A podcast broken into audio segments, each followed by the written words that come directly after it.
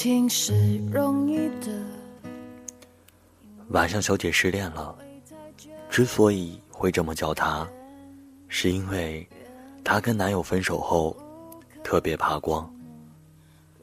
白天，窗帘一拉开就很刺眼。每天窝在床上消磨时间，也只有到了晚上，才稍微有点正常人作息。失恋这种事，无论说的多难受，旁观者也不懂，只有经历过的人，才能真的懂。晚上，小姐初吻。初恋，都给了同一个人。男友是大学同学，一谈就是五年。期间，双方家长见过，孩子也怀过。我们都觉得这对铁打的情侣档，散不了。结果，最后还是以男友提分手告终。分手理由很玛丽苏。说是自己事业黯淡，晚上小姐给的压力又太大，所以想换个关系相处。失恋第一周，晚上小姐扒光不说，还会伴随间接性心悸，没有食欲，双人床空出一边，翻来覆去，整夜失眠，时间一分一秒。都是折磨。最可怕的是，泪点特别低。听到情歌，看到电影里的情侣，甚至广告灯箱上一些浓情蜜意的香水广告，都控制不住。那一周，我们都不敢提她男友的名字。一提到，他就揉搓头发，捂着胸口，喊疼。前段时间，微博流行“情深深雨蒙蒙”可云搞笑的动态图，说她是演技担当。当时我们看晚上小姐，跟可云是一样一样的。更夸张的是，他还找过民间庸医扎针灸，说是从生理上治疗失恋，调节他的新陈代谢。抑制情绪，结果痛得死去活来，无以复加。带着身体和心理双重创伤，晚上小姐请了一周的假，成天琢磨微博发什么，QQ 签名改成什么，寄希望于能想出几句警示名言，让她男友读懂自己其实一点都不在乎。但越是逞强，就越没自信。如若说喜欢一个人，会卑微到尘埃里，那失去那个喜欢的人，连尘埃都不如。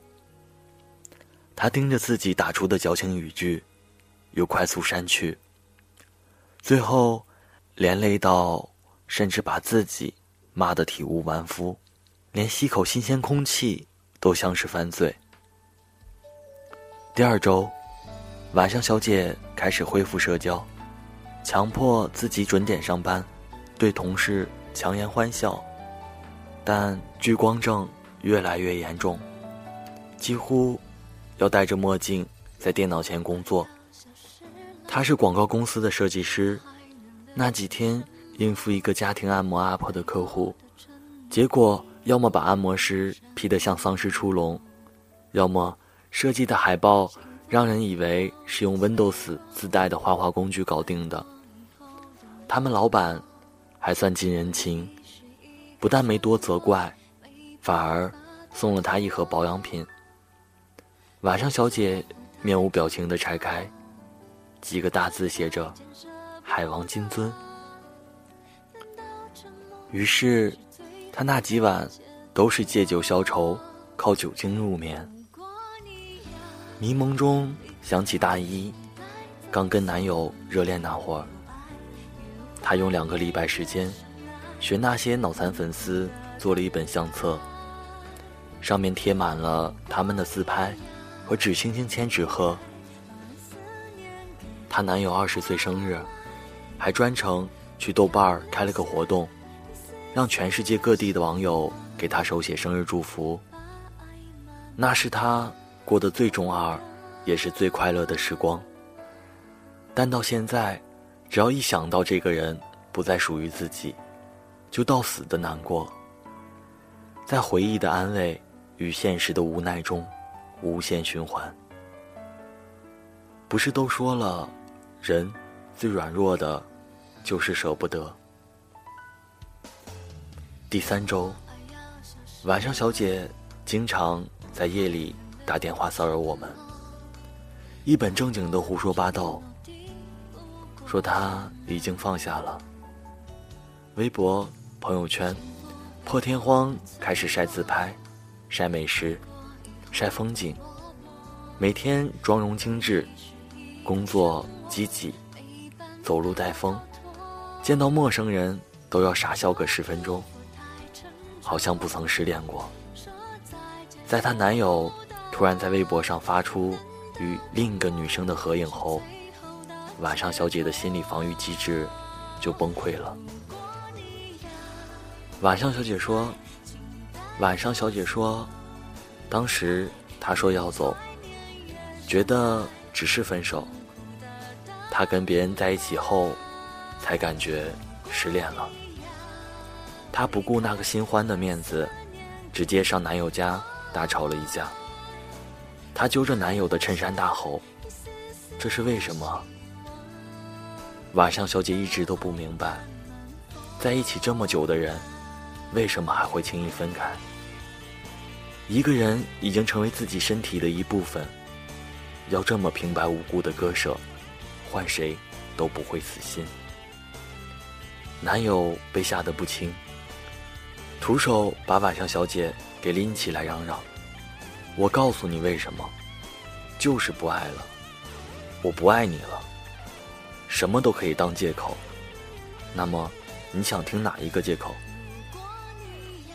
落败的晚上，小姐回到家，把男友睡过的枕套送到 Hello Kitty，一起搭的乐高积木，微信聊天记录，所有跟男友有关的一切全扔了。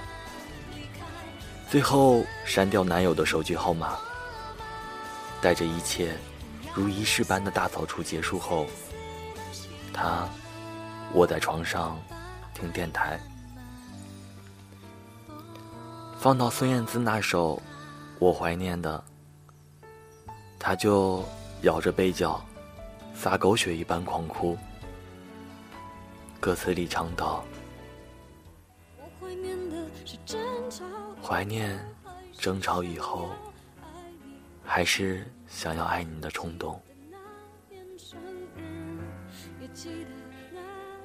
我怀念。我怀念的是无话不说，我怀念的是一起做梦，我怀念的是很好，后还是想要爱你的冲动。我记得那年生日，也记得那一首歌，记得那片星空，最近的右手，最暖的胸口。放手我们每个人在爱里，其实都是清醒的。清醒在跟谁谈恋爱？清醒在这段爱里，我是什么样子？他是什么样子？就连最后分开，自己也清楚答案。可却总是要装作糊涂、愚蠢透顶的不断去问、去问、去得到一个明知道的答案，然后让自己痛得无以复加。既是对爱津津乐道的圣人孔子，也是自取其辱的骗子。第四周开始，到后面一个月的时间。晚上，小姐频繁的找虐，去男友的微博看他们花式秀恩爱，冒着心肌梗塞的风险，暗地里跟他们较劲，跟自己过不去。他们秀生日，吃蛋糕，晚上小姐就去甜品制作的培训班，自己 DIY 生日蛋糕。他们秀旅行照片，他就加了摄影技术群，狂砸积蓄，买单反。瘦小的身子，背着火箭筒般的长镜头，拍山水花草。就连男友不过是分享了首小提琴独奏曲，他就屁颠儿屁颠儿去学小提琴了。至此，他养成了一个习惯：男友每分享什么，他就去学一门技艺。只要感受到失恋的伤痛。他就用匆忙来填满。有一次，他上完小提琴课回来，好巧不巧碰上了男友和新欢。男友没有要打招呼的意思。晚上，小姐也只用余光瞟了他们一下，双方都沉默且冷静。然而回到家。晚上，小姐哭成傻叉一样。她在心里对自己说：“这是最后一次为他哭了。”有人说，大部分的不欢而散，都是因为不懂得见好就收，而还有一小部分，是因为对方不再重要。晚上，小姐失恋第三个月。在北京管庄附近租了一套一居室，自己买了大部分家具。宜家的家具安装说明书上都画着一男一女配合组装，但他一个人搞定了所有。新家收拾完毕，他消失了整整两个月。等我再联系上他的时候，是他刚旅行回来，期间。长发剪短，从头到脚黑得非常有诚意。我说：“感情你消失这两个月，是把自己整成了管庄的吉克隽逸啊？”他说：“是啊，都整没钱了，下一步应该是安静的做个绿茶婊，被人包养了。”他当然在开玩笑，因为。没他这么黝黑的绿茶。晚上，小姐说：“我在泰国学马杀鸡的时候，碰到那些外国男人的胡茬，就会想到男友。在英国斯科菲尔峰爬山，累到缺氧，女友伸手搀扶，也恍惚看成是男友。”就连在米兰，跟买手们血拼，都会不自觉地想起男友送过的东西。后来，经历的每件事，每个与过去的脉络有所呼应的当下，都会不自觉与回忆产生关联。所谓时间会治愈一切，都是屁话。只不过是自己选择性忘记罢了。或许这个人一辈子都忘不了，但并不影响去过自己的生活。第六个月，晚上小姐的聚光症已经完全转好，而她过去这四个月因为失恋而掌握的技能，竟然让他莫名其妙变了一个人。他就像是一把万用工具刀，猛一点像是哆啦 A 梦，能跟技术宅一样给电话重装系统，给手机越狱，也能中餐、西餐、粤菜、川菜一锅端。一个人可以组成一支乐队，上到天文知识，下到星座八字，说的头头是道。最让人目瞪口呆的。他可以凭心情，随意更换气质，今天走傻白甜路线，明天就转型做御姐。用他发在朋友圈里的话说：“我已经不是以前的那个我了，但还好，我再也不是那个我了。接下来，不如开始一段放弃你的生活。”他身边好多朋友，包括我，在他的感召下，都想积极投入到失恋革命中，涅槃重生一回。只是可惜了，我们这些单身狗，没资本。也没他这个魄力。失恋整一年后，晚上小姐突然跟一个印度人恋爱了，说是跳伞的时候认识的。我一度很看不懂印度这个国家，但无论从那个男人的经济实力，还是基因实力，都打我脸无数次。比我大两岁的晚上小姐，去年跟印度人在美国登记结婚。回印度办婚礼的时候，宾客围着他们撒大米，在漫天米粒中，印度人牵着晚上小姐的手说：“未来，不仅这身后的小岛是你的，我也是你的。”成了私人岛主的晚上小姐，在今年生了一个超可爱的混血宝宝，羡煞旁人指数一百颗星。今年，小 S 与黄子佼同框上康熙，两个人大大咧咧的哭，毫无避讳的拥抱，完全一副云淡风轻的样子聊过去，好像男方出轨是上个世纪的事。网友都在点赞小 S 的大度，但其实不是小 S 足够豁达，而是她现在有了美满的家庭，比黄子佼更幸福。才有了原谅的底气。正如同蔡依林北京演唱会的时候，同行的朋友说他现在唱情歌都好快乐，已经没有了前几年那种悲伤的情绪了。是啊，有事业有爱情，不管当初网上说他舞娘那张专辑里几首情歌是不是给周董的，他现在。也都有了放下一切的勇气。很喜欢一句话：“当你从蚂蚁变成大象的时候，你会发现，当年横在你面前怎么也过不去的石头，不过是脚下的一粒沙。失恋其实是一场竞速赛，看谁能在短时间内变化，甚至变态。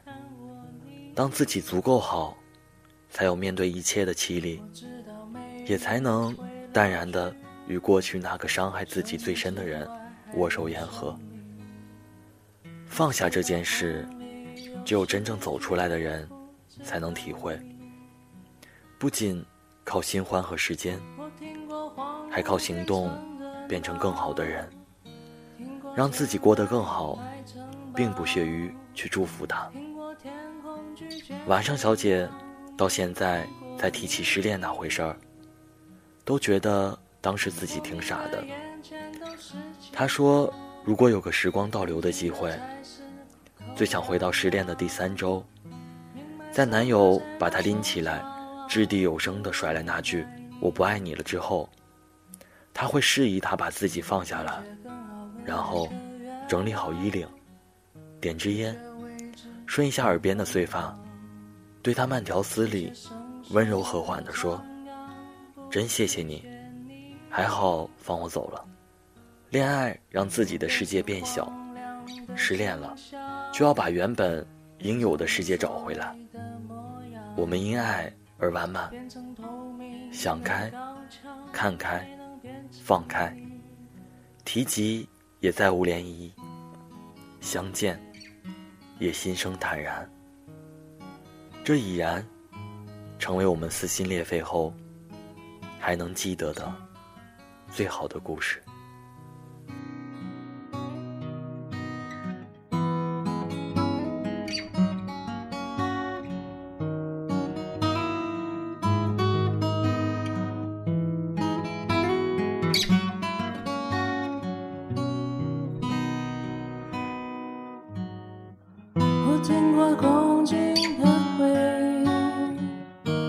水照绿谷山林，听过被诅咒的秘密，没听过你。我抓住散落的雨。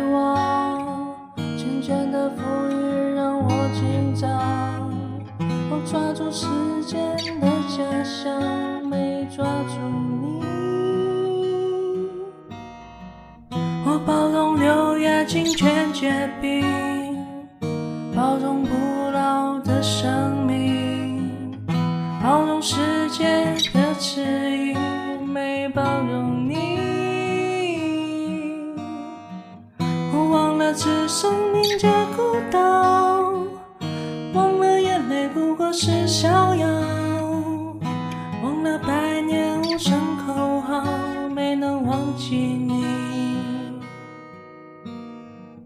我想要更好更圆的月亮，想要未知的疯狂，想要声色的张扬，我想要你。